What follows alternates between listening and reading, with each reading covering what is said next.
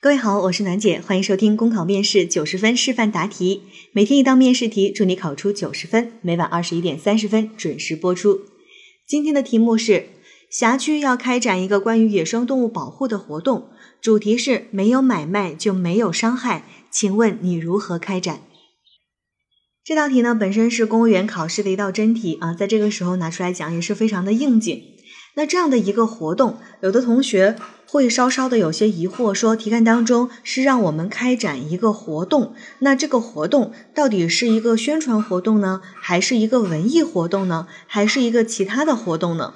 其实大家呢根本就不用太过于纠结，我们要。做一个活动，它的主题是没有买卖就没有伤害，那它肯定是一个宣传活动呀，因为我们这是要告诉大家一个理念，只是说呢，你可以采用多种多样的一个活动形式去对这个主题进行宣传，这归根到底其实就是让你做一个宣传。那有同学呢到这儿又会问了，说题干当中说是让我们开展一个活动，那我是只能举办一个活动吗？还是可以用多种方式去组织活动呢？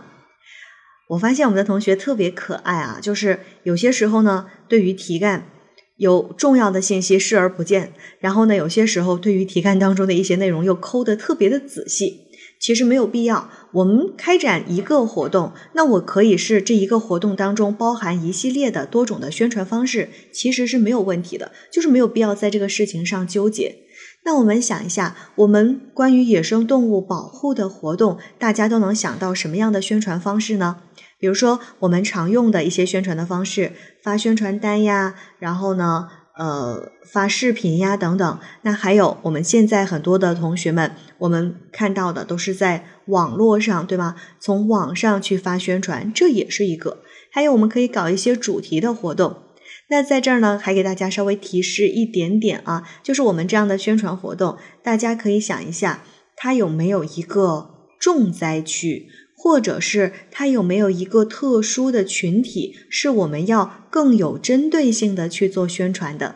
如果有的话，你可以把这个重点的群体的宣传，哎，作为你其中的一项。这样呢，其实体现的就是你考虑问题的一个全面性。我们不只是针对全体市民去做这样的宣传活动，那我还针对它的重点群体，或者我认为某个重要的群体开展专门的活动。这表示出我考虑问题比较全面和细致。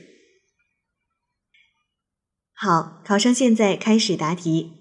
没有买卖就没有杀害，这是保护野生动物的一条公益广告。我们都希望通过这样的宣传活动，唤醒人们保护野生动物的意识，并付诸行动。如果让我来组织这次活动，我会从以下几个方面着手。先成立一个工作小组，邀请辖区内的野生动物保护研究专家和大学生志愿者加入，同时搜集一些关于野生动物杀害和买卖的案例视频，并联系群众艺术馆、戏剧家协会等艺术团体，创作一些与主题相符的文艺节目。为了让保护野生动物的理念深入人心，我计划采用多种方式去开展宣传活动。第一，开展线下宣传。针对广大群众，在超市、菜市场、高档餐厅门口张贴海报，发放保护野生动物从我做起的宣传册，倡导广大群众从自己做起，保护野生动物从餐桌做起，不滥食野生动物，禁止食用穿山甲等国家保护动物。第二，线上宣传，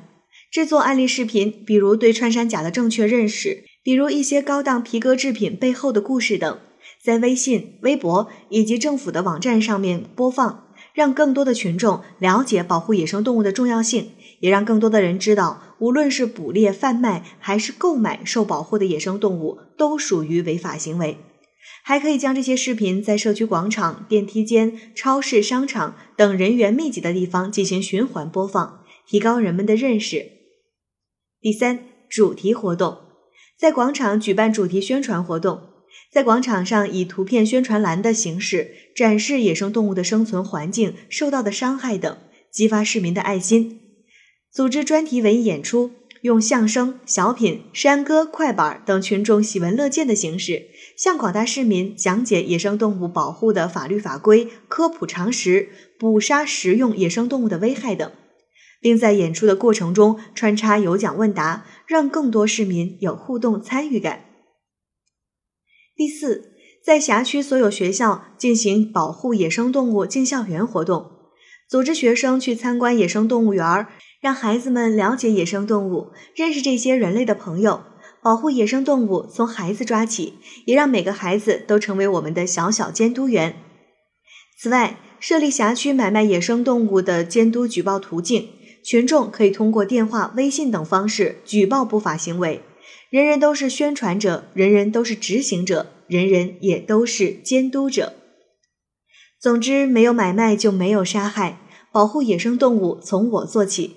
作为一名公职人员，我会坚决抵制食用或买卖野生动物的行为，利用辖区所有的微信群、QQ 群等媒体手段，定期去发放一些保护野生动物的图片和视频，让保护野生动物的观念深入人心，真正实现绿水青山，做野生动物的好朋友。考生答题结束。好了，今天的内容就分享到这儿，我是暖姐，明天见。